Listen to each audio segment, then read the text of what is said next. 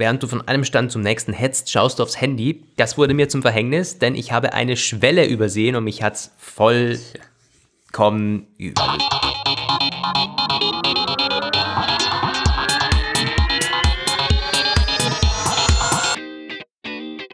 Der Apfelplausch mit Lukas Gera und Roman van Genabit.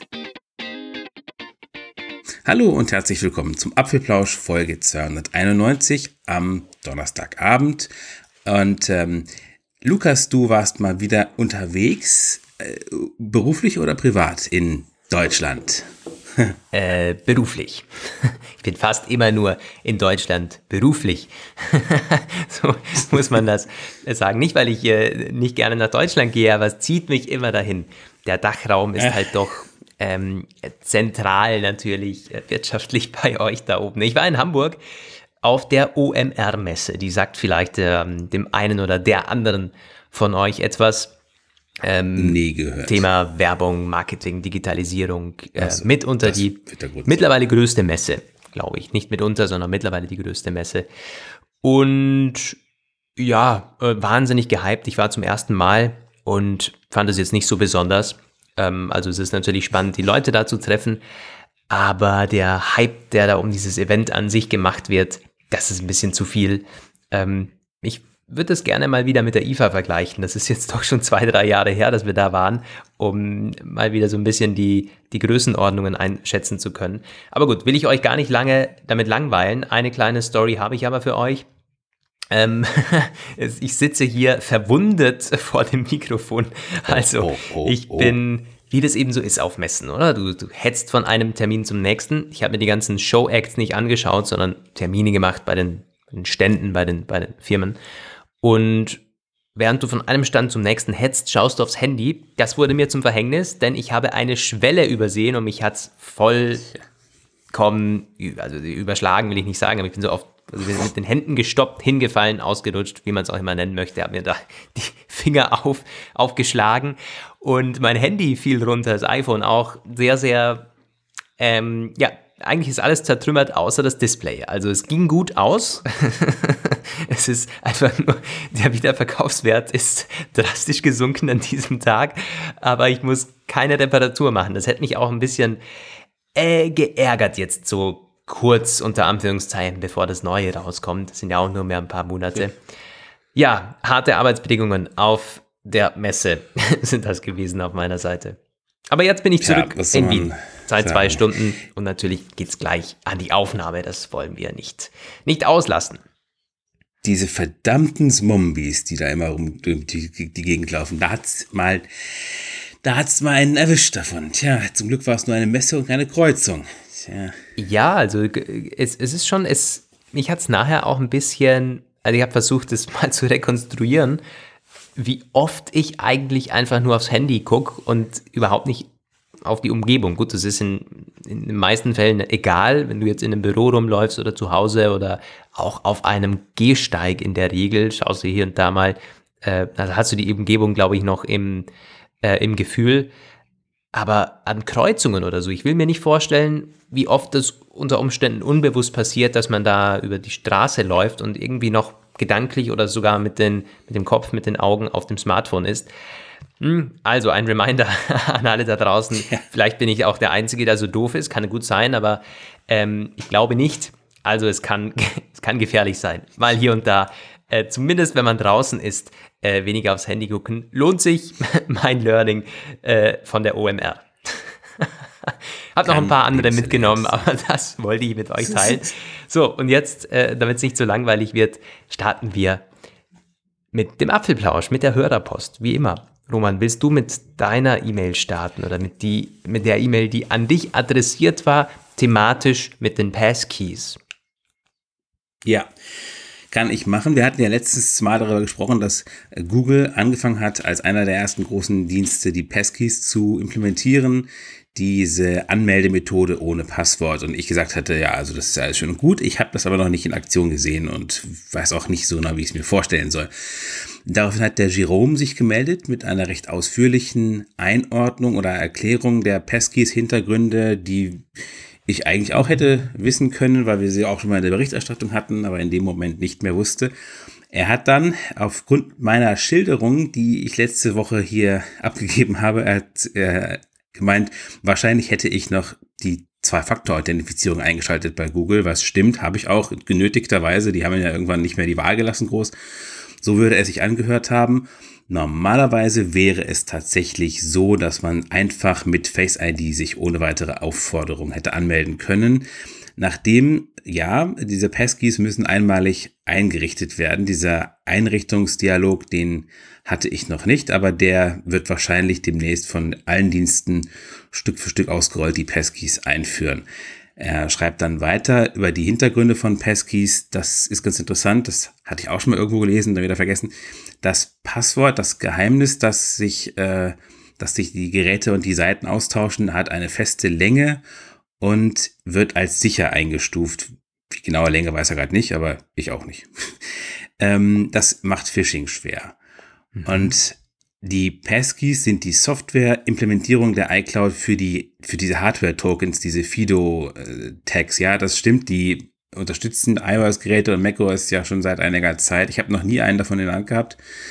Und ähm, ja, prinzipiell wären Passkeys dann sehr praktisch auf einem Gerät, wenn man nicht mit mehreren Accounts arbeitet.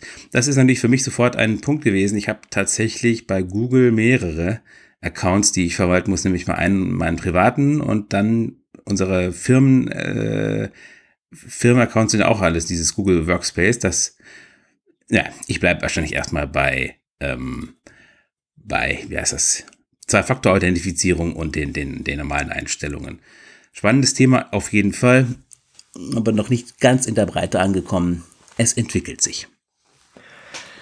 Ja, also danke, lieber Jerome, für die Ausführungen beziehungsweise Richtigstellungen, wie auch immer. Wir sind immer offen für Expertenwissen unserer Hörer. Ich glaube, das äh, kann man so sagen. In verschiedenen Bereichen kennen wir uns auch nicht so in der Tiefe aus, wie wir das gerne hätten, vielleicht. Oder liegt an verschiedenen äh, Gründen.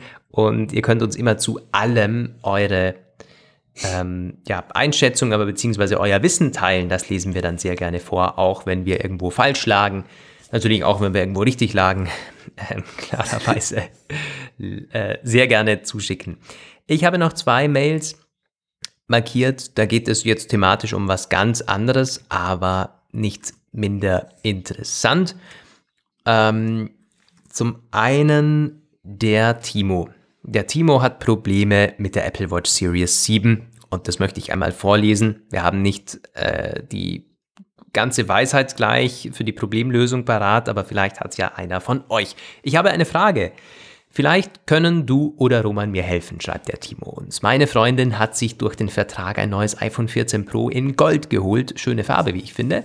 Nun musste ich die Apple Watch neu aufsetzen, weil sie sich nicht mit dem neuen iPhone verbinden ließ und man keine Anrufe oder WhatsApp-Nachrichten mehr angezeigt bekam.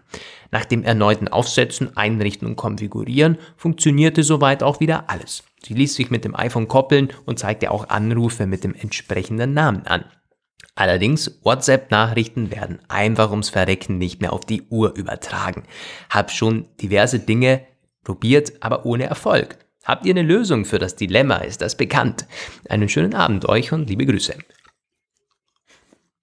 Roman, Bugs, Fehler, Software, äh, Unzulänglichkeiten. Wie sieht's da aus in dieser Kiste? Kannst du irgendeinen der Fälle, von denen du täglich liest, hier anwenden oder nicht? Nee, nicht so richtig. Ähm, also ich muss auch sagen, zum Glück hatte ich diese Art von Problem selbst noch nicht. Wahrscheinlich kommt das noch. Du wechselst ja auch öfters Apple Watch und iPhone und nicht immer gleichzeitig, von dem her, aber war bei dir noch nie. Ja, doch meistens relativ gleichzeitig tatsächlich. Okay. Wobei, nee, es stimmt. Ich hatte schon Probleme mit der Apple Watch, dass die sich irgendwie nicht neu, nicht, ne, nicht wiederherstellen ließ. Aber hier betrifft es nur WhatsApp ausdrücklich. Spannenderweise. Ja, nee, also das hatte ich noch nicht. Kann auch ein WhatsApp-Problem äh, sein. Kann ich nicht zu sagen. Natürlich. Ja. Ja. Wenn, ja, aber ja, wissen wir nicht. In diesem Sinne, wenn ihr dazu eine Lösung habt, ihr könnt es auch twittern natürlich unter dem Hashtag oder dem Ad Apfelplausch. Da lesen ja auch mittlerweile sehr, sehr viele Leute mit. Und ansonsten uns gerne per E-Mail kontaktieren oder per Direktnachricht auf Instagram und Twitter, wenn ihr eine Lösung habt dafür, beziehungsweise wenn euch das selbst schon mal untergekommen ist. Wir wissen ja aus den Zuschriften, die meisten oder zumindest sehr, sehr viele von euch tragen eine Apple Watch und haben vielleicht Ähnliches schon einmal erfahren müssen. So, jetzt ist äh, die Frage, wollen wir die, den Kommentar von Martin noch aufgreifen, Roman, oder hast du dem privat geantwortet? War das spannend? Ich hatte unter dem Widgets? Kommentar noch einen Kommentar geschrieben. Mhm. Äh, ja. Yeah. Weiß nicht. Ähm, da ging es darum, dass nicht so ganz klar war, weil wir ja über die Vergleichbarkeit der Widgets auf iPadOS und iOS gesprochen haben, über die, die Vergleichbarkeit und du gesagt hattest, die nähern sich jetzt an. Der Martin sagte, was ist denn da, nähern sich an, das ist ja schon gleich. Ähm, damit war der Sperrbildschirm gemeint, oder? Ja. Hm, genau. Hätten wir uns konkreter ausdrücken sollen. Ich glaube, weil er hat ja natürlich vollkommen recht. Also auf iPadOS kannst du sogar die gleichen Widgets hinzufügen wie auf iOS in der Regel. Dann haben wir noch ein paar kleine Instagram Zuschriften, zum Beispiel der Holger, der sagt bezüglich Internetkosten in Deutschland, ich bezahle für meinen Gigabit-Kabelanschluss 50 Euro im Monat inklusive Telefonflat ins Festnetz. Ja, das klingt nicht schlecht, ehrlich gesagt. Also ich hatte ja von meinen 60 Euro ähm, und meiner Internet-Odyssee ja. berichtet, die ist noch nicht abgeschlossen. Heute war der Elektriker da und hat neue Kabel verlegt.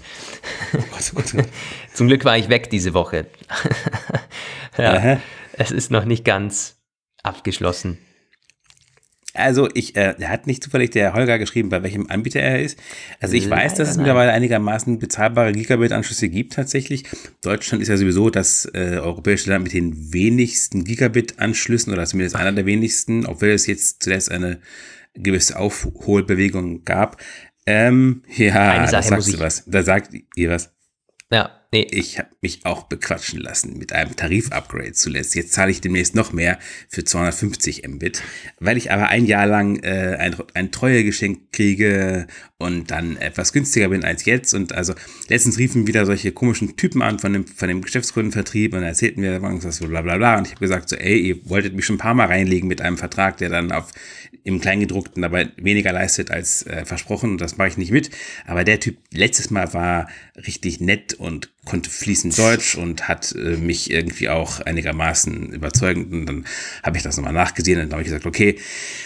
Also, also du bist doch auch ein Opfer der Werbung und des Vertriebs und des Marketings. Ja, also ich habe dieses treue Geschenk schon, damals hatte unser Kollege aus der Redaktion darüber geschrieben, dass das jetzt irgendwie Telekom-Kunden dieses treue Geschenk kriegen. Und ich dachte mir so, ja, ja, aber das bringt ja irgendwie nur, wenn, wenn irgendwas ist. Aber ja, und dann habe ich ihm mal gesagt, ey, was ist mit eurem treue Geschenk? Kommt da irgendwas rüber? Und dann meint er, ja, das wollte ich gerade sagen, so und so. Und ich so, ja, also ja, gut. Um das Thema abzuschließen und damit dann auch die Hörerpost, äh, da will ich noch eine Anekdote oder so ein bisschen meine, meinen Eindruck aus Hamburg vermitteln. Äh, wie ist es denn, Roman? Mal ganz so ins Blaue reingefragt. Gibt es Städte, die besser sind von der Netzabdeckung und Mobilfunkanbieter, die in manchen Städten besser sind und in anderen nicht so gut? Oder kann man das nicht so wirklich ähm, vergleichen? Ist es bundesweit gleich? Ist Hamburg gut angeschlossen? Äh, München weniger oder umgekehrt? Hast du da Eindrücke oder Daten? Mobilfunk, oder meinst du jetzt genau, Festnetz? Mobilfunk. Also die Großstädte sind, glaube ich, alle inzwischen relativ gut. Es gibt Städte, wo es mit dem 5G damals etwas langsamer und schleppender ging als in anderen. Also du hast beim Plattenland äh, große Unterschiede teilweise schon, aber so mhm. alles, was über 100.000 Einwohner geht, da, da funktionieren sie eigentlich alle gleich gut, würde ich sagen. Hm. Ich hatte mich ins Vodafone eingeloggt. Ich glaube, äh, beim Roaming ist ja egal in was. Und dann, ähm, also erstmal Telekom hatte ich gar keinen Empfang am Flughafen, das fand ich spannend. So, weil ich wollte immer so, Telekom ist bei mir das Go-To, wo ich höre da immer ja, nur Gutes schon. drüber. Und es kann auch sein, dass die da gerade bei dieser Landebahn, Startbahn oder so einfach keinen, nicht, nicht gut an, angeschlossen waren. Ähm, und dann habe ich mich halt ins Vodafone eingeloggt und ich war ehrlich gesagt sehr, sehr enttäuscht. Ich hatte schon in in manchen Straßen irgendwie einfach einen recht schwachen Empfang. Aber das muss nichts heißen, das kann auch an meinem Roaming äh, gelegen haben, also mit, mit den Vertrags- und Anbietergeschichten äh, oder die Beziehung der, der beiden Anbieter. Äh, wollte da nur mal ab, abchecken, wie das so ist. Vielleicht ist ja Vodafone in Hamburg bekannt dafür, dass sie wahnsinnig schlecht sind oder so. Das wollte ich mal erklären. Keine Ahnung tatsächlich, aber was, was es gibt, ja, An alle mir jetzt auch aus Hamburg, die uns zuhören. Also sehr gerne mal eure Eindrücke schildern oder wie ist es denn so? Gibt es da Secret Tipps, wenn ich mal wieder da bin? In Sachen Mobilfunk. Ich war schon länger nicht mehr in Hamburg, muss ich sagen. Aber wo ich in Hamburg war, da hatte ich immer keine Probleme mit dem Empfang. Es gibt eine gewisse Schwäche der Telekom im Ruhrgebiet. Das fällt mir gerade dazu ein. Die gibt es okay. schon ewig. Das ist tatsächlich irgendwie, und ich habe noch mal irgendwann die Pressestelle danach gefragt, ob sie da irgendwas zu sagen können. Konnten sie natürlich nicht. Sie haben dann irgendeine Karte für der Netzabdeckung geschickt, die ähm, angeblich dann äh, völlig homogen und, und hervorragend war.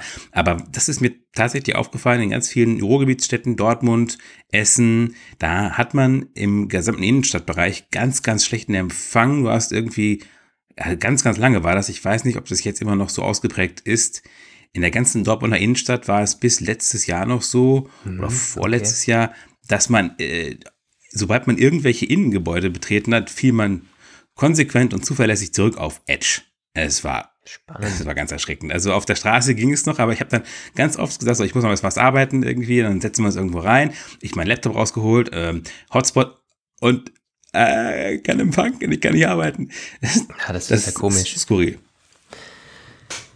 Okay, dann verlassen wir diese Details und diese Detailthemen und kommen zum ähm, zum Themenblock, zu unseren Gerüchten, News, was war so los in der Apple-Welt. Am Anfang natürlich, wir müssen kurz darauf zurückkommen, auch wenn es jetzt schon knapp eine Woche her ist. Wir haben eben im Vorgespräch darüber geredet, der Roman und ich, wollen wir das noch aufnehmen. Wir machen es zumindest nicht ganz so detailliert. Die Quartalszahlen. Wie hat Apple denn verdient? Und ja, wir haben recht gut verdient. Man überzeugt mit iPhone-Verkäufen. Das war zumindest ja. besser als erwartet, oder? Besser als erwartet, genau. Also schlechter als letztes Jahr zu dieser ja. Zeit, aber besser als erwartet. Also wer kurz zuvor noch Apple-Aktien geholt hat, wird äh, gut daran getan haben. Allgemein, also Google, Amazon, ähm, Apple, ja. die sind alle jetzt so in den letzten 14 Tagen, haben eine ordentlich angezogen. Teilweise um zweistellige Prozentbeträge. Ja, in der Tat. Also es, ähm, Du kannst ja gleich mal kurz, äh, aber die, die iPhone-Zahlen waren, das war der Faktor, der ähm, auch am meisten im Gespräch dann im Nachhinein war, dass das iPhone sich weiterhin gut verkauft. Es ähm, gibt allerdings schon, also die ähm, drohende Rezession und Inflation, die zeichnen sich schon ab. Das merkt man ein bisschen abseits von den Cash-Cows äh, schlechthin. Also Mac äh, Umsätze runter um drei Milliarden, knapp oder gut drei Milliarden, iPad schwächer geworden. Das macht inzwischen auch den Zulieferern ein bisschen Sorgen. Die müssen demnächst umstellen auf ihre OLED OLED-Schienen umstellen, ähm, um OLEDs für iPads liefern zu können. Und sie sind jetzt ein bisschen in Sorge, weil das, weil die Nachfrage so zuletzt so schwach war nach iPad und auch vor allem Mac, weil der Mac soll ja auch perspektivisch OLEDs bekommen und dann haben jetzt die Fabriken Probleme, weil sie müssen ihre Umrüstentscheidungen, Investitionsentscheidungen im ein Jahr Vorlauf mindestens treffen, um äh, eine neue Produktionslinie hochzuziehen. Und Apple ist immer ein schwieriger Partner, ist zu hören. Und deswegen sorgen sie sich ein bisschen um die Abnahmemenge, die Apple realisieren wird, dann ab 2024, 2025 folgende. Ja, also wie sieht es jetzt im Detail aus? Ich musste mir jetzt nochmal die, ähm, die Zahlen vom iPhone vom letzten Jahr äh, recherchieren, denn ich bin mir gerade nicht sicher, ob wir das im Artikel überhaupt richtig geschrieben haben, denn im Artikel steht, sie haben besser verdient als letztes Jahr mit dem iPhone. Natürlich nicht insgesamt, aber ähm, wenn das stimmt, was im Artikel bei uns steht, dann waren es dieses Jahr 51,3 Milliarden US-Dollar. Das stimmt, aber 2022 im selben Quartal sollen es 50,5 gewesen sein. Gib mir mal okay. ein paar Sekunden, dann prüfe ich das schnell. Fact-Checker-artig im, ähm, ja. im Dr. Google. Äh, ja, also ich ähm, kann, ja, ich habe ja schon gesagt. Ähm, Sag doch mal ein, ein bisschen was, bevor wir zu den äh, konkreten Zahlen kommen, zum ähm, Conference Call, da warst du ja mehr drin. Ja, der Conference Call. Diesmal muss ich sagen, war ich allerdings auch. Ich war drin, tatsächlich. Aber ähm, irgendwann nicht mehr. Ich war an dem Abend entsetzlich müde und bin dann tatsächlich irgendwann leicht eingedöst. Der Conference Call ging los wie immer. Ähm, war relativ entspannt von der Atmosphäre. Diesmal auch keine Fragensteller, die irgendwie, also sie waren wieder alle relativ ehrfürchtig dabei und äh, Tim Cook war gut gelaunt, wie meistens, aber nicht immer. Luca Mestri war in der Tat wie immer. Der, der hat nie irgendwelche Stimmungen, der ist immer gleich. Ähm, es gab einige Meilensteine, die äh, betont wurden. Es gab jetzt diese fast eine Milliarde Abonnenten, also 950, 970 Millionen zahlende Kunden. Ähm, Apple macht dann immer so so, so, so Zahlen, also 40 Millionen im letzten Quartal mehr, 105, 140 Millionen zahlende Abonnenten im letzten Jahr mehr. Also irgendwann wird man dann die eine Milliarde geknackt haben, ähm, schätzungsweise im nächsten Quartalsbericht wird soweit sein. Äh, ja, das ist schon krass. Wir haben dann, äh, sagen dann halt immer, also es gibt irgendwie zweieinhalb Milliarden iPhone, also aktive Apple-Geräte, sagt man ja immer. Das heißt, man hat knapp die Hälfte, nicht ganz, also es ist deutlich knapp die Hälfte ähm, der Apple-Gerätebesitzer haben ein zahlendes Abo, äh, ein, ein kostenpflichtiges Abo. Das ist ein relativ, äh, ja, das haben sie ganz gut hingekriegt, würde ich sagen. Ja. Das war ja auch das äh, ausgeschriebene Ziel, oder das ist das ausgeschriebene Ziel seit Jahren. Dieser Fokus auf Service. Ja. Und der ist auch weiter gut gelaufen. Der Services-Sektor ist, der Services, das Services-Segment ist weiter kräftig gewachsen im, letztes, im letzten Quartal. Ja. Ähm, Gab es da sonst noch eine, ähm, ja, also eine, eine, eine Erkenntnis aus dem Conference Call? Ansonsten gehe ich kurz die harten Zahlen durch, damit wir die zumindest angesprochen haben.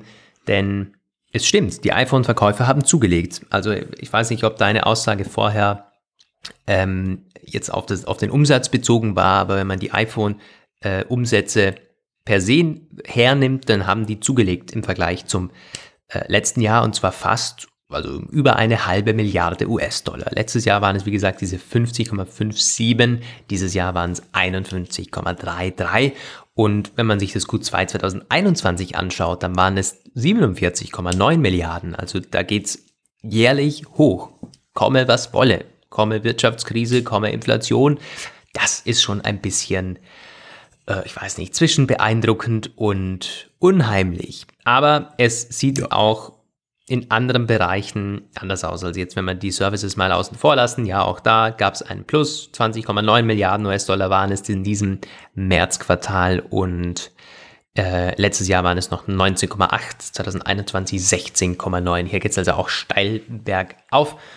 Stark gefallen sind allerdings die Mac-Umsätze. 7,17 ja. Milliarden US-Dollar im Vergleich dazu. Es waren noch 10,4 2022 und 9,1 2021. Die Corona-Jahre, die waren halt sehr Mac-stark. Das geht jetzt wieder zurück auf ein normales Niveau oder insgesamt, das weiß man noch nicht so genau. Das wird, wird, ja, wird sich zeigen. Bei den iPads sieht es genauso aus. 6,67 ähm, Milliarden US-Dollar. Das ist das schlechteste Ergebnis der letzten drei Jahre. 2021 waren es 7,8, 2022 7,6. Ähm, trotzdem ist die Marge gestiegen und der, äh, ja, also was Apple übrig bleibt, der Gewinn pro Aktie 1,52 US-Dollar. Das war genau wie letztes Jahr. Und ähm, ja, die, die, die Gross Margin, also die Marge die ist auch ein bisschen gestiegen. 44,3 Prozent weist Apple aus ähm, bei einem Umsatz von äh, 94,8 Milliarden US-Dollar. Das war auch noch höher ähm, im letzten Q2, nämlich 97 Milliarden US-Dollar. Aber wen stört's, wenn man dabei noch mehr verdient nach allen, ähm, zumindest nach einigen Abzügen, um es ganz korrekt zu sagen. Jo, die, äh, also Apple kann zufrieden sein. Ich glaube, das spiegelt die Aktie ein Stück weit wider. Man ist doch sehr, sehr resistent in diesen Zeiten. Das muss man einfach sagen. Zumal es Q2 jetzt ja nicht ein Wahnsinns-Launch-Quartal ist oder so. Im Gegenteil. Spannend wird es das Q3 noch werden. Also wie man da verdient, mhm. da ist gar nichts mit. Im Grunde, das ist normal das Schwächste eigentlich. Ähm, wir werden sehen. Ja, muss man sehen. Äh, du hast es schon gesagt, genau. Also die Macs sind halt wirklich äh, äh, frappant gefallen und trotz neuer Vorstellungen, also neuer MacBooks im letzten Quartal. Ja, das sind 30 ähm, Prozent. Ähm, ja, das ist wirklich und das ist äh, viel. Doppelte, doppelter Schlag. Also einerseits der PC-Markt ist ja, schrumpft sich gesund, sagt man. Also diese massiven äh, Investitionen der Corona-Jahre sind vorbei, sowohl im äh, privaten als auch im Firmenkundenbereich, wobei der Firmenkundenbereich für Apple ja eh immer weniger wichtig ist. Und Apple selbst hat ähm, zuletzt keine so wahnsinnig spannenden Produktneuvorstellungen gehabt.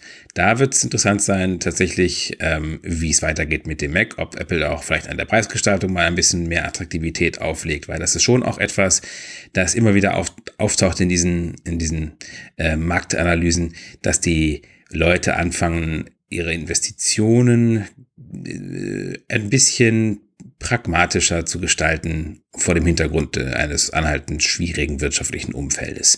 Die äh, iPhones sind deswegen so stark unter anderem, weil das halt Luxusprodukte sind oder sie fallen schon in dieses Bereich der Luxus, äh, Luxusartikel. Da wirken sich Sparmaßnahmen noch nicht so sehr aus. Die Macs sind dann doch eher Arbeitsgeräte und da äh, haben sie allgemein eine etwas längere Standzeit, Verweilzeit und ich kann mir vorstellen, dass es da zumindest einen gewissen Anreiz geben könnte, äh, ein bisschen volksnäher zu werden, vielleicht. Das vielleicht möchte ich nochmal unterstreichen und äh, damit glaube ich, dass ja, die Quartalszahlen abschließen. Äh, so hat Apple, wie gesagt, verdient.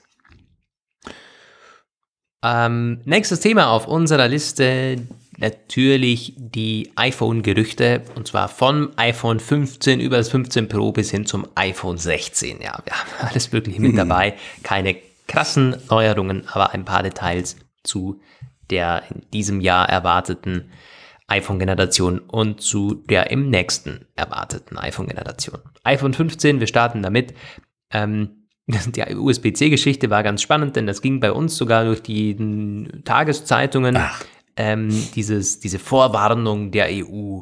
Äh, nicht, dass ihr da dann drosselt und sowas, ja, dann gibt's Ärger. Was hat's damit auf sich, Roman? Ja, USB-C und äh, steht für USB-C. USB-C soll kommen, ganz klar, mittlerweile relativ gesetzt. Und dann gab es ja diese Gerüchte, dass Apple die USB-C-Schnittstelle vernageln oder drosseln würde, wenn es keine Apple-zertifizierten Kabel sind. Die hatten darüber schon öfter gesprochen. Und ähm, offensichtlich hat die EU, äh, weil das USB-C am iPhone ist ja im Wesentlichen, zumindest zum aktuellen Zeitpunkt, ein Ergebnis der EU-Vorgaben. Und die EU hat dann auch offenbar mitbekommen, dass, was diverse Leaker sagen, dass die gedrosselt werden soll, die Schnittstelle, und dann äh, im äh, Einzelgespräch mit einzelnen zwischen Parlamentariern und ähm, EU-Funktionären, Kommissionsfunktionären und Apple-Funktionären. Und denen wurde dann wohl eindringlich gesagt, nee, also das könnt ihr nicht machen, wenn ihr das macht, wenn ihr irgendwelche Einschränkungen macht, dann gibt es neuerliche, neuerlichen äh, Regulierungsstress und wir werden das euch nicht durchgehen lassen. Das ist ganz interessant, weil es auch von den US-Medien natürlich aufgenommen wurde und den US-Apple-Seiten und da dann tatsächlich so ein bisschen so der Tenor war. Also, die haben es ja noch nicht mal vorgestellt und die äh, EU-Leute machen schon wieder Stress in dem, Fall muss ich tatsächlich sagen, ähm, man sagt der EU ja immer nach, dass sie zu langsam ist und dass sie Sachen zehn Jahre lang hinterherläuft. In dem Fall ist es, finde ich, sehr, sehr gut, dass sie schon sehr proaktiv Also bei Regulierungen waren die immer schon schnell, oder? Es wird ja alles zu Tode reguliert. Ja, naja, aber ich, es muss, man muss sagen, also es kann gar nicht genug Regulierung geben, äh, wie ich finde. Und besonders das schlimm ist es, wenn die Regulierung eingeleitet wird. Wegweisen, das ist, ein, das ist genau andersrum. Also man muss die Freiheit des Einzelnen so lange zu Tode wirken, bis gar nichts mehr da ist, ist meine feste Überzeugung. Aber abgesehen davon, ähm, es ist schlimm und dann besonders schlimm, wenn man eine Regulierung hat, die prinzipiell ganz gut wäre, dann tritt sie in Kraft, dann können irgendwelche Riesenkonzerne denen ausweichen und alle anderen leiden darunter. Das hat man leider auch oft genug gesehen. Das ist ein Nachteil, den es immer wieder gab. Und von daher ist es in dem Fall tatsächlich angenehm zu hören, dass man schon versucht, etwas eine Umgehungstaktik einzufangen, noch bevor sie Wirklichkeit werden kann, wenn es denn so kommt. Ich frage mich halt, wie könnte man so etwas nachweisen, unter Anführungszeichen, ähm, wenn man jetzt gerade sagt, die, war nicht in den Gerüchten auch, dass der Datentransfer eventuell ähm, anders behandelt wird als die Ladegeschwindigkeit und so. Am Ende ja. fallen Apple sicherlich tausend ganz tolle Gründe ein, wie man so etwas argumentieren kann, eventuell sogar technisch. Und ob ja. man es so weit kommen lassen würde von Seiten der EU, ihr das Ganze dann zu einem, äh, ja, zu einer Untersuchung irgendwie ausarten zu lassen. Nur weil die da, weil der eine jetzt mit zwei Watt weniger und so. Ah, ich weiß nicht, also es ist halt, äh, aber gut, im Großen und Ganzen bin ich schon auch dafür, die ganzen kleinen und mittleren, die werden ja sowieso gegängelt, jetzt das darf Apple ruhig auch einmal so gehen. Ja, definitiv. Ähm, ja, spannend äh, durchaus, weil das ist etwas, ähm, ich glaube, das hat Apple nicht gerne gesehen. Ähm, so eine, hey. gerade weil es wirklich, ich sag's nochmal, bei uns so, durch die Tageszeitungen, durch die Boulevardblätter ging und dann natürlich mit der Headline EU äh, warnt Apple vor und sowas und Apple kam richtig schlecht weg. Und das so beim Normalo-Leser, der denkt sich dann, ähm, der Staat beschützt mich vor Apple, so nach dem Motto, wenn man die Überschriften durchliest. Also ich glaube, das ja. ist äh, aus PR-Sicht nach hinten losgegangen. War ja auch nicht, natürlich nicht gestreut und ich kann auch die Amerikaner absolut verstehen, die sagen, jetzt erstmal halblang, jetzt reguliert nicht, bevor was, bevor was da ist. Ja, die Amerikaner, aber zumindest äh, manchmal vergessen sie auch ein bisschen diese amerikanischen Tech-Seiten, dass ihre eigene Regulierungsdebatte auch mittlerweile schon viel weiter vorangeschritten ist, als sie es lange Zeit war. Wobei man auch sagen muss, dass es da tatsächlich sehr unterschiedlich ist, welchen Autor man äh, gerade liest. Auch ähm, gibt auch einige, die das durchaus immer wieder anmerken. Das ist ja, man darf ja nicht vergessen, dass das ähm, Regulierungs die Regierungsdebatte, die wir hier die ganze Zeit führen, ist äh, lange Jahre immer nur ein typisches EU-Thema gewesen. Das ist aber vorbei. Also mittlerweile wird es ja auch in der US-Parteienlandschaft ziemlich leidenschaftlich diskutiert, ähm, dass man in der ganzen Landschaft würdest du sagen, dass da sind eher die ja. Demokraten, gerade bei den tatsächlich parteiübergreifend. Also es gibt auch einige Republikaner, die in den letzten Jahren laut Zerschlagung gerufen haben in Richtung Microsoft, Apple und Co. und, und Meta. Also das ist tatsächlich, es ist ein parteiübergreifender Konsens, dass es, dass die Big Tech zu big geworden sind. Die Diskrepanzen entstehen dann in den Details, in mhm. Frage der Umsetzung. Aber es gibt schon einen, eine gewisse, eine breite Zustimmung zu der, zu der Aussage, dass man die, äh, die Wirkung dieser breit aufgestellten Tech-Giganten ein bisschen begrenzen muss. Ja. Ja, äh, na gut. Also das äh, zu diesem Thema iPhone 15, das waren jetzt keine Gerüchte, sondern EU-Reaktionen auf Gerüchte, dass es soweit noch einmal kommt. Die sehen wahrscheinlich auch alle Übrigens John in Prosser in den Pausen.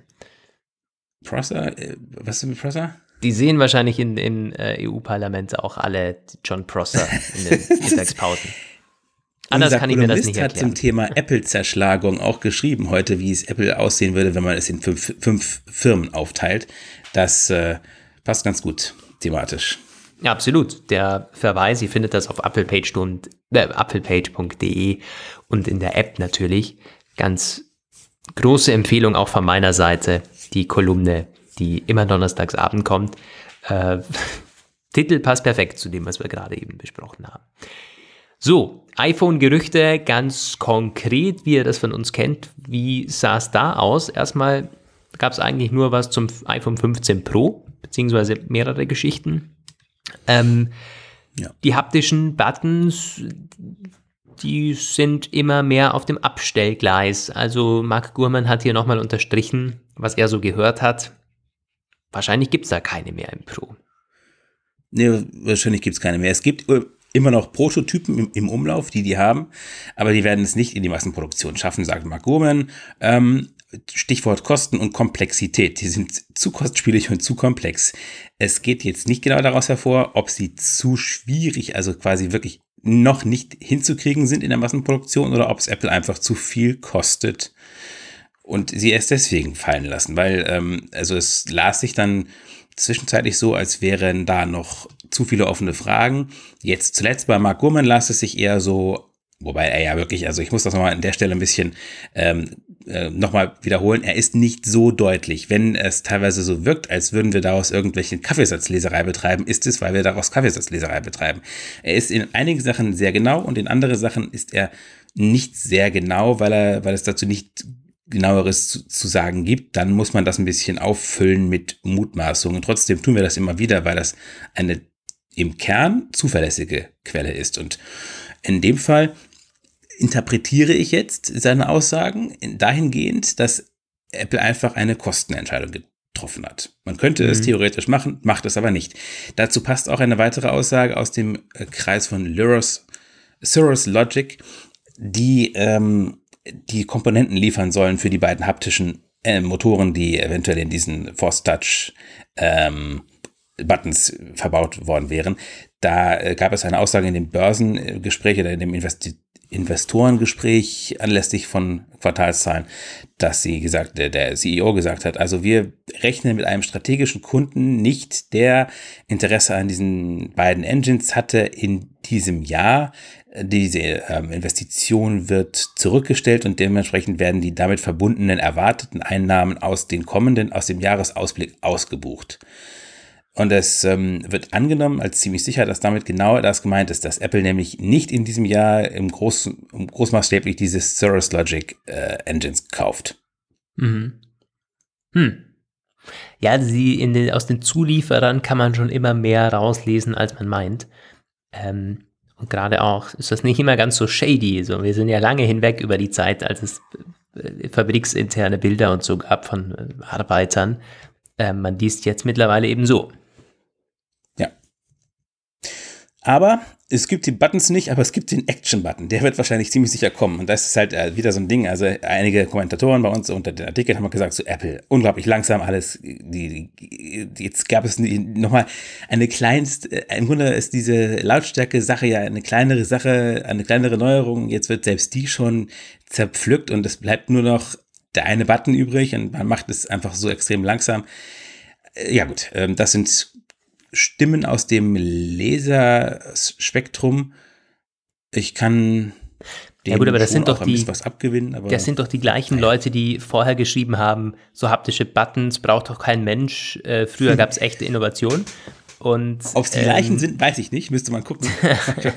das tun wir natürlich nicht, aber die, es ist halt, also ich meine, klar, jetzt kommt es halt nicht so, äh, eigentlich waren mir diese Buttons immer schon egal, ob ich jetzt da drücke oder drücke, wie sich das anfühlt, Menschenskind, also wenn es mir darum ginge. Aber ähm, spannender ist halt, was, was sonst so passiert. Wenn es dabei bleibt und nicht mehr oder die Kamera sich nicht weiterentwickelt und so weiter, ja, dann hm. ist es, äh, genau, dann unterstreiche ich das. Aber ob diese Buttons jetzt kommen, Mensch, mir doch scheiße. Ja, da warst du mein Stichwort drüber. Also die Kamera entwickelt sich weiter. Genau, da kommen wir Aber jetzt. Aber nur, nur beim Max ja. tatsächlich ja, Bekräftigung nochmal für dieses Gerücht, ähm, dass nur das Pro Max Modell das Periskop bekommen wird. Ja. Hm. Ja. Okay, und wie sieht es denn beim iPhone 16 Pro aus? Also ich lese hier, dass es 7 Zoll haben könnte, das 16 Pro Max oder? Ja. Wow.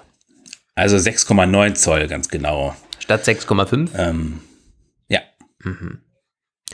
Ja. Genau, 6,3 und 6,9, das sollen die neuen, äh, die übernächsten Größen sein. Dann nee, warte mal, 6,7 ist doch das aktuelle, oder? Das aktuelle ist 6,7. Genau. Ja, und äh, ja, richtig. Und ähm, dann nochmal 2 Zoll mehr. Mhm. Ja, 0,2 Zoll. Ja, um Himmels Willen, mhm. ja. Oh Gott, ich hatte in dem einen, ich hatte, als ich den Artikel geschrieben hatte, das war irgendwie, ich war gerade dabei, mir noch einen Kaffee zu machen, habe diesen Artikel, wollte ich den recht schnell fertig machen. Dann habe ich ihn veröffentlicht und gesehen, ich ähm, hatte eine Zahl falsch. Da hatte ich nämlich an der einen Stelle 17 Zoll geschrieben und nicht 7. Und dann ähm, ja. habe ich das schnell nochmal geändert, innerhalb von zwei Minuten, aber das war schon zu spät. Da hat da schon einer gesagt, oh ja, ja, 17 Zoll, dann habe ich aber echt das Brett vorm Kopf. Ja gut, sag ich. Geschenkt. Das 17 Zoll iPhone. Wer weiß, irgendwann ähm, ist es Realität. Ja. Ähm, also iPhone 16 Pro, irgendwas wollte ich da jetzt sagen noch. Ah ja, genau.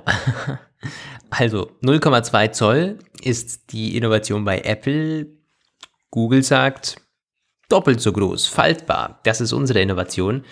Also ich bin schon ganz gespannt, wie das in den nächsten Jahren dann so aussieht mit dem iPhone Fold. Mhm. Ja. Man hört überhaupt nichts mehr davon. Äh, wir wollen jetzt gar nicht zu sehr ins Detail einsteigen äh, beim Pixel Fold. Aber das ist ja diese Woche vorgestellt worden. Wahnsinnig teuer und irgendwie gefällt es mir auch nicht so gut, wenn man es mit den Samsung-Geräten vergleicht. Aber es ist da. Die sind jetzt erstmal auf dem Markt angekommen. Und auch Samsung entwickelt das Ding weiter und weiter und weiter. Das ist nicht so, dass es eingestellt wurde, wie irgendwelche Galaxy Edge Modelle oder sonstige Geschichten, die sie nicht durchgesetzt haben. Die sind da. Und Apple hat halt nichts. Ja, so, ja. das muss man schon sagen. Also, genau. Pixel Fold, dieser ähm, 2000 Euro kostet das. Großes, schweres Teil. Aber im zusammengeklappten Zustand gar nicht so groß. Das ist deutlich dünner als das Samsung. Ja, und äh, ich bin sehr gespannt auf die ersten Testberichte, wirklich sehr gespannt, weil ich ja allgemein noch von den Pixels recht begeistert bin. Mm, ob ich mir das tatsächlich dann zulegen wollen würde, ist halt die ganz große Frage. Das wäre mein erstes Fold. Ähm, ich glaube tatsächlich in meinem Fall noch ein bisschen Verschwendung, weil dafür äh, habe ich es zu wenig im Einsatz. Aber es fasziniert mich. Ich bin, ich beobachte das durchaus sehr, sehr interessiert. Was man hier halt tatsächlich sieht, dass, äh, wo du sagst Samsung und so, hm, die Pixel-Smartphones sind äh, in der, von der Hardware in den letzten Jahren erst äh, halbwegs gut geworden. Aber da ist bei Google halt schon der Fokus, die diese ganzen KI-Funktionen, diese ganzen ähm, sophisticated Verbesserungen, die werden halt vor allem in erster Linie für die Pixels gebracht. Und da habe ich jetzt schon verschiedene Einschätzungen gelesen, dass sie halt sagen, so, also Google einerseits, man macht immer mehr Fokus auf die eigene Hardware und Android entwickelt sich im Grunde um die eigene Hardware weiter. Das bedeutet, äh, die Pixels waren lang, lange nicht so richtig vom Markt angenommen, vom Kunden verschmäht und mehr oder weniger ignoriert, bis auf einige wenige Fans. Und das möchte man ändern, indem man die Android-Innovation eigentlich hauptsächlich erstmal den Pixels zugutekommen lässt und die anderen Hersteller können dann sehen, ähm, wo sie bleiben, ob hm. sie eigene Sachen bauen, die aber schlechter funktionieren oder nicht so effektiv sind, weil da sind sie wirklich gut, die Google-Leute mit ihren, mit ihren KI-Geschichten, mit ihrer, mit ihrem hm. Magic-Radierer und so weiter. Ja, was nicht ganz so verwunderlich ist, aber ja, es ist eine neue Richtung. Das ist wahr. Gut, also das haben wir jetzt auch noch ähm. gestreift, aber wir wollten das Thema nicht heute großartig aufziehen. Da ähm, ja, müsste man jetzt ins Detail einsteigen, was Google ja auch sonst noch so alles präsentiert hat. War eine ganz spannende I.O. Gab es ja, zum 16er noch was? Oder? Nee, zum 16er gab es diesmal nichts, auch nicht zum 17er. Wahnsinn. Ähm, die, die, der Blick in die wahnsinnige, weit liegende Zukunft ist erstmal vorbei für diesen Moment. Bevor wir zu ganz handfesten Sachen kommen, noch die kurze Anmerkung. Einer unserer, naja, äh, zuletzt äh, häufiger genannten äh, Leaker wird uns demnächst nichts mehr liegen. Das war auch, äh, der hat auch zu diesem Thema einige Leaks verbreitet diese Woche. iPhone 15 und äh, so und Apple Watch 9 ähm, dieser äh, Analyst 941 hat er sich auf Twitter genannt, das, äh, mit dem ist es vorbei. Das war ein ganz spannendes Ding. Das war offenbar so ein Geschwisterpärchen. Er liegt die Sachen auf Twitter und ähm, teilweise, das war auch übrigens der, der letzte, letzte Woche diese, ähm, diesen iPad 17, iPad oder 17 Homescreen-Widget-Geschichten da von sich gegeben hat. Der hatte eine Schwester oder er hat sie immer noch. Gott sei Dank. Aber ähm, die arbeitete bei Apple und äh, das wird sie jetzt nicht mehr tun, weil sie nämlich ihren Job verloren hat, weil sie nämlich diejenige war, die ihn äh, mit diesen Leak-Informationen versorgt hat.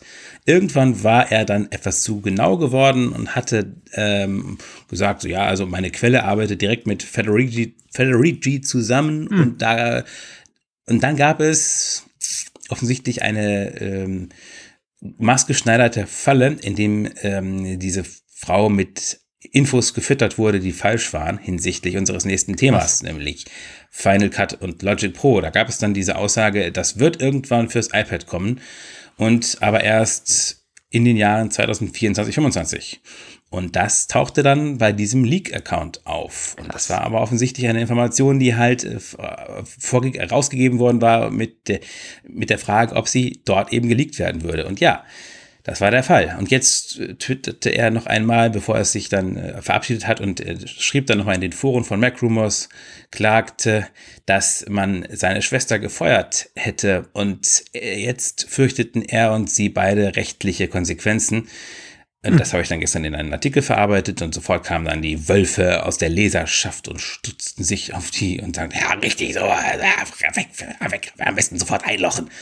Und da muss ich ganz ehrlich sagen, arme Schweine, haben sich ein bisschen dumm angestellt vielleicht, aber ich äh, werde heute Abend auf sie anstoßen.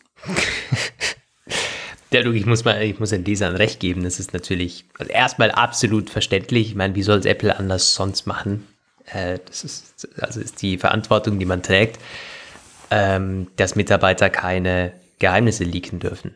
Ganz klar. Ob es jetzt, ob da jetzt vielleicht besonders äh, pressemäßig vorgegangen wurde, so als Präzedenzfallartig, ja, man äh, spielt das dann vielleicht sogar auch noch so, dass man damit hofft, andere abzuschrecken.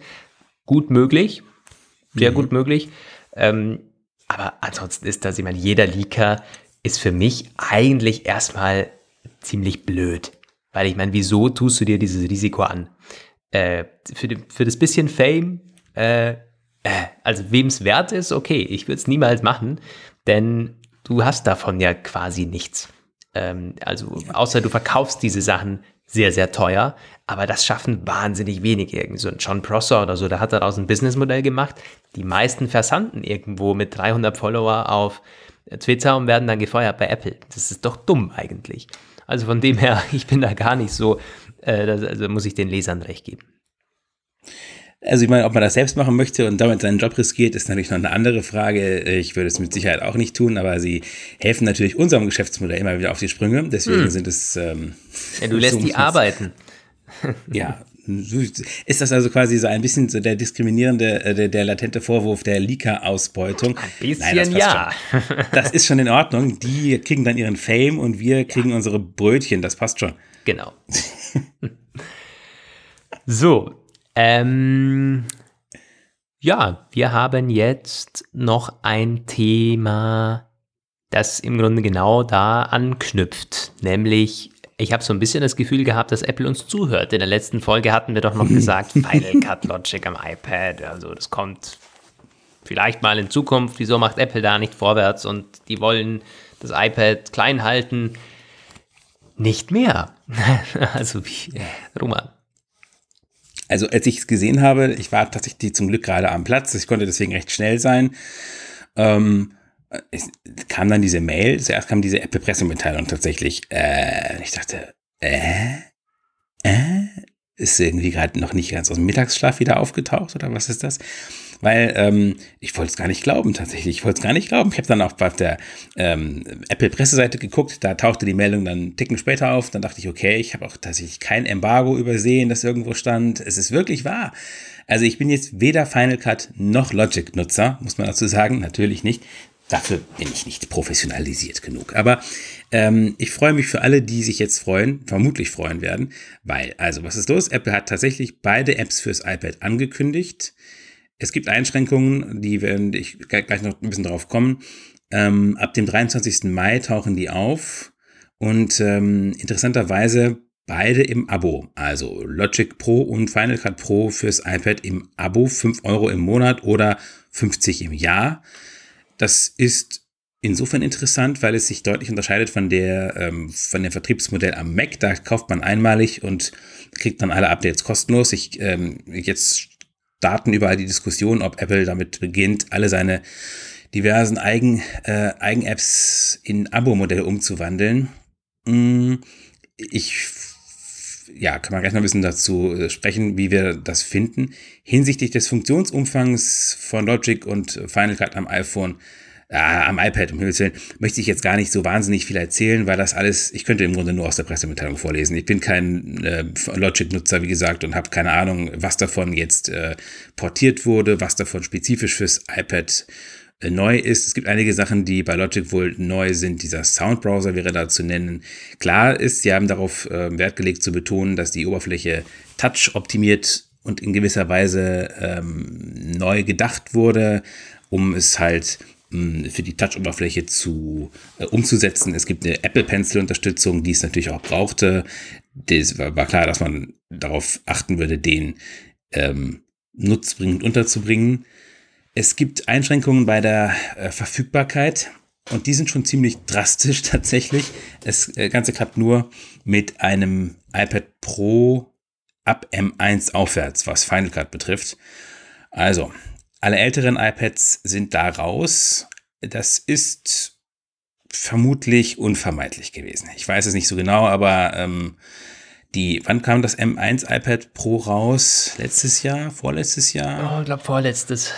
Also das, ja, das, das ist, ähm, mag okay sein. Ist, ich, die, die iPad Pro-Modelle, die von davor, die sind halt auch schon doch ein bisschen älter. Und Final Cut Pro, das war immer schon ein aufwendiges Ding. Und immerhin bei Logic ist es ein bisschen, äh, da gibt es eine Generation davor. Da ist es ähm, ab A12 aufwärts, glaube ich. Also da mhm. sind die Systemvoraussetzungen ein bisschen weniger streng.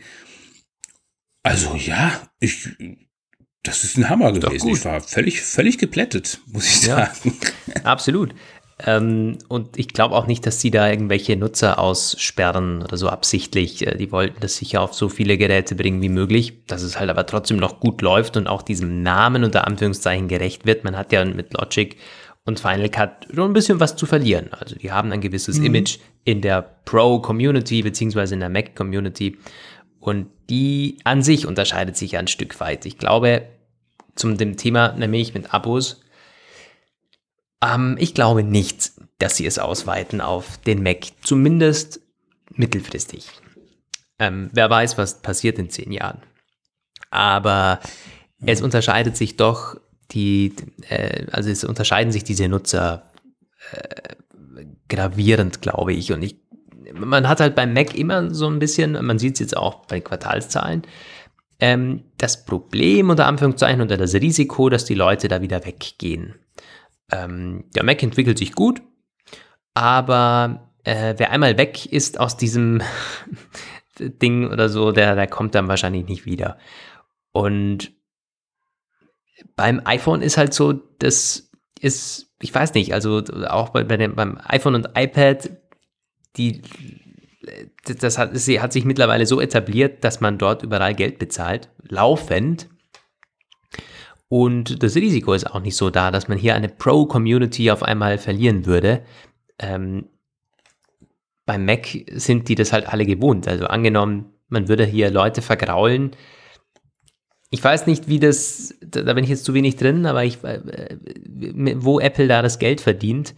Beim Mac sind ja die Margen durchaus gut, vor allem bei den Pro-Modellen, oder? Würde ich jetzt mal ja. behaupten. Das heißt, ja. wenn man hier sagt, ja, lass uns noch was rausholen mit der mit Software, äh, dann kaufen vielleicht dafür weniger Leute den Mac. Und das kann man sich, glaube ich, nicht leisten, speziell bei dieser Zielgruppe ich weiß jetzt nicht so genau, worauf du hinaus willst. Also ähm, Final Cut Pro und Logic Pro auf dem Mac kosten ja jeweils ihre paar hundert Euro. So. Genau. Und werden auch ganz gut gekauft. Ich glaube halt auch, das dass ich. Deutlich teurer, wenn du jedes Jahr, sagen wir mal, 80 ja, ja. bezahlst, 60 bezahlst. Äh, ich weiß gar nicht so sehr, also ähm, grundsätzlich ist das ja mit diesen Abos, das hat sich auch bei diesen ganzen Adobe-Tools, äh, mit diesem Creative äh, Suite da, diese, das ist ja mittlerweile auch alles im Abo. Und ähm, das ist auch ja in dem Meinst Bereich. Du nicht, dass im Moment das der Vorteil auch des Mac-Systems irgendwie ist, dass man sagt, okay, ich kaufe mir das einmal, das ist am Anfang einfach teuer und schlecht und scheiße äh, für den Geldbeutel, aber wenn ich da mal drin bin, dann läuft der Rechner wunderbar. Ich muss da eben nicht mehr jedes Jahr investieren, weil er kaputt geht ja. oder äh, es gibt komische Software-Updates. Meinst du nicht, man hat da ein bisschen etwas zu verlieren? Aber es kann auch sein, dass ich falsch liege und das überhaupt nicht der Grund ist, wieso die Leute oder über, nicht ein Teilgrund ist, wieso Leute zum Beispiel den Mac kaufen. Ich glaube also tatsächlich, ähm, da bin ich auch zu wenig drin. Ich weiß auch, ich kenne einige ähm, Ausführungen von erbitterten Final Cut Kritikern, die einerseits sagen, dass das ein tolles Tool ist, dass sie aber andererseits Apple viel zu lange bestimmte Branchenstandards nicht eingehalten hätte, wie die man bräuchte, um in großen Projekten mit vielen ähm, Co-Produzenten zusammenzuarbeiten. Keine Ahnung, keine Ahnung, kann ich nicht zu sagen.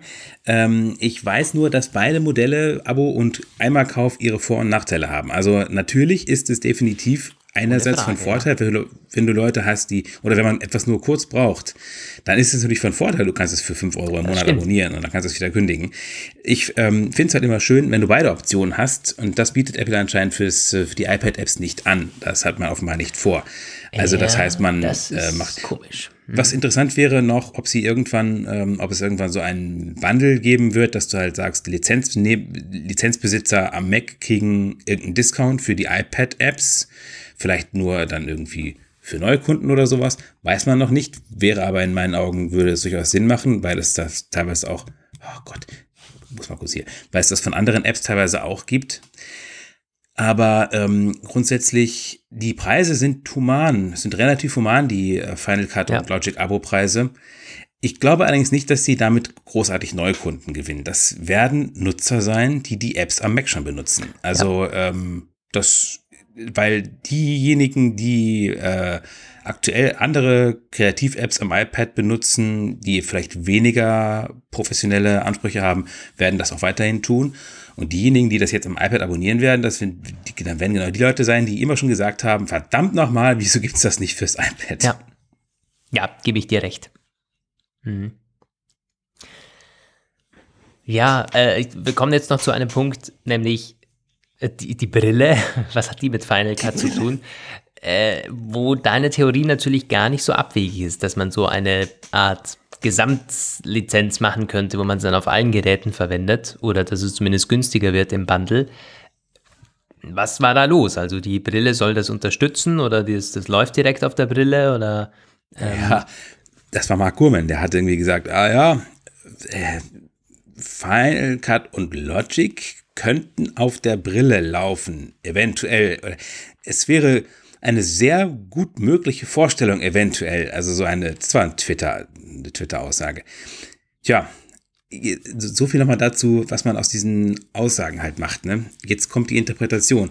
Ich nehme nicht an, dass er damit gemeint hat, dass die wirklich, dass das wirklich Brillen-Apps sein werden. Natürlich nicht. Aber es wird wahrscheinlich so sein, dass die halt, es gibt eine Unterstützung, würde es geben, würde ich vermuten. Und dann hast du halt einen Bildschirm, einen, äh, dann ist die Brille das Anzeigedevice für die Arbeit am Final Cut oder am Logic-Projekt. ja. Und vielleicht war es das sogar schon. Ich glaube gar nicht mal unbedingt, dass es großartige Eingabemodi für die Brille geben wird. Da wird der Nutzer dann weiter schön mit dem Pencil oder mit der Maus irgendwie arbeiten. Ich fand es nur interessant, dass er eben genau dieses Programm jetzt ähm, erwähnt hat, denn so wie ich mir das vorstelle, hast du einfach einen, einen Schreibtisch mehr, also einen, einen Bildschirm mehr mit so einer Brille und kannst dann dahin ziehen, was du willst. Wieso sollte da etwas nicht laufen? Geht es da um Framerates oder um Farbdarstellung?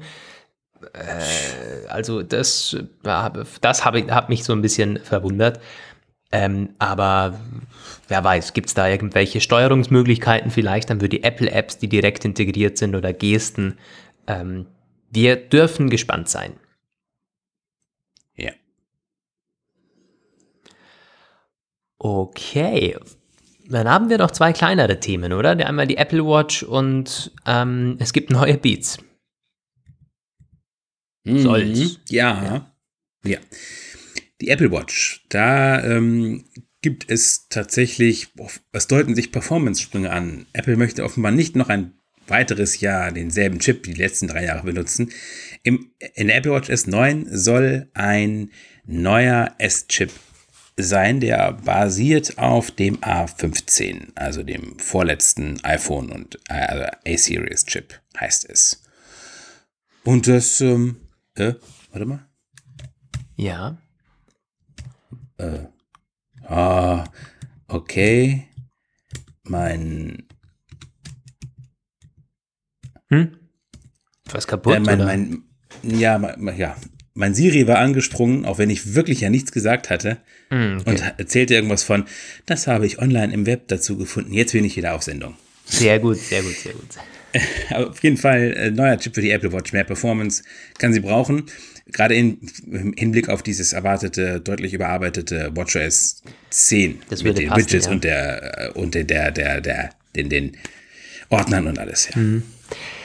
Ja, also das wird allgemein ein sehr, ähm, es könnte ein Apple Watch-Jahr werden, oder?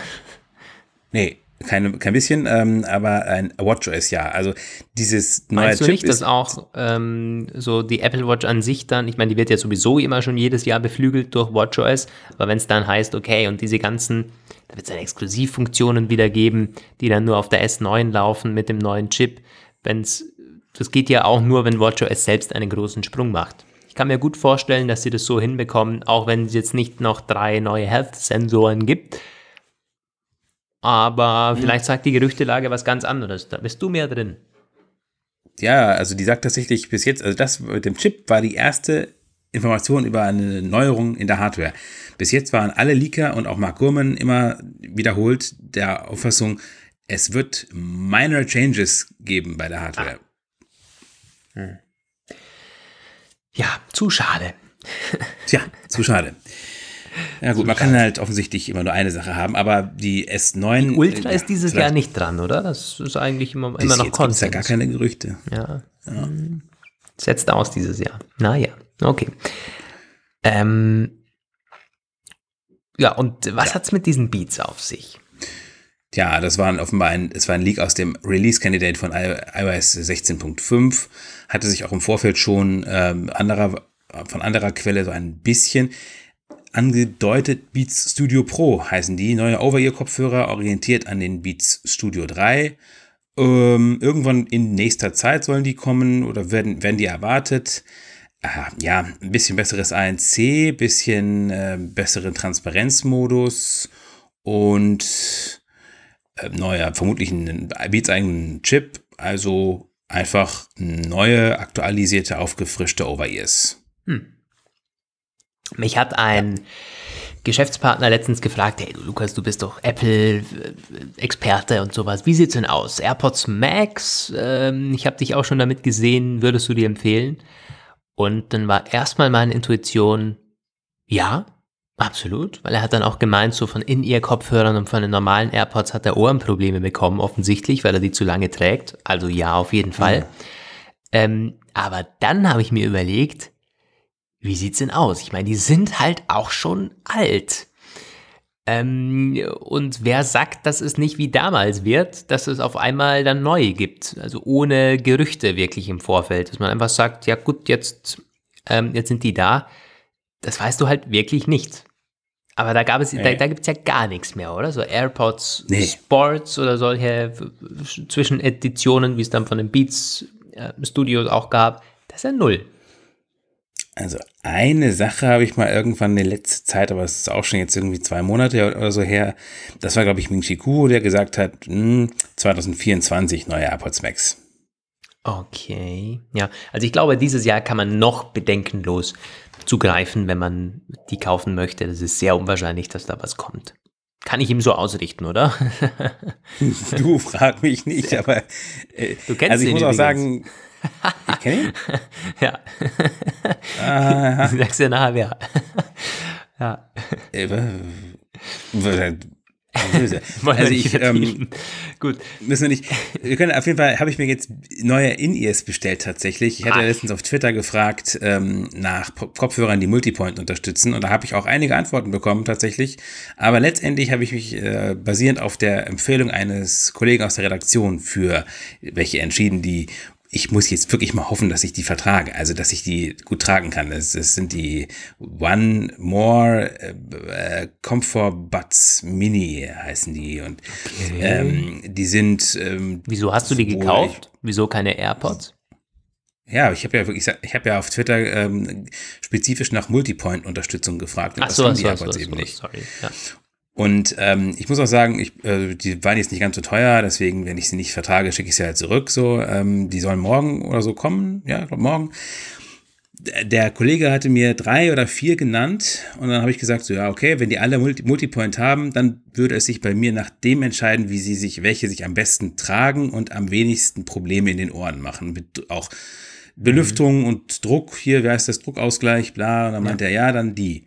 Keine Ahnung. Also wenn er jetzt, äh, wenn ich das morgen mir ins Ohr stecke und alles Kacke ist, dann sage ich laut Scheiße so, aber ähm, dann sage ich, was heißt das? Was erzählst du mir hier? Nee, aber ansonsten ähm, war das tatsächlich mein Anspruch. Ich bin, ich bin gespannt und berichte gerne, wie es Ich bin auch gespannt. Ja, äh, halt uns up to date und machen ein kleines Update im nächsten Apfelplausch. Ja. Ja, Alright. mit. Damit haben wir das in diesen äh, Wochen gibt es ja nicht so wahnsinnig viel, aber das wird jetzt dann, ich vermute mal, äh, noch stark ansteigen. Last-Minute-Gerüchten sei Dank ja. in den nächsten Wochen. Ähm, ja, bis dahin ähm, habt eine ganz schöne Restwoche, ein schönes Wochenende. Vielen Dank fürs Zuhören in dieser Woche.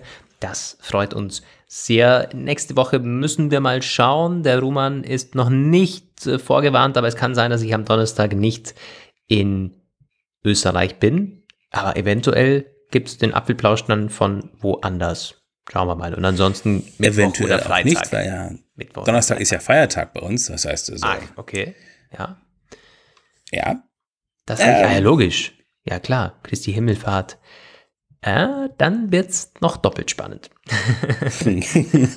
Wann wir also als nächsten Erscheinungstermin bei euch auf dem Display aufploppen. Ähm, das als kleine Vorwarnung, aber wir hören uns ganz sicher in der nächsten Woche wieder zu einem neuen Apfelplausch. Bis dahin, ähm, danke fürs Zuhören. Viele Grüße aus Wien. Grüße aus Bielefeld. Ciao. Das war der Apfelplausch. Schön, dass ihr dabei wart. Bis nächste Woche. Diese Sendung ist lizenziert unter Creative Commons. Namensnennung keine Bearbeitung 3.0.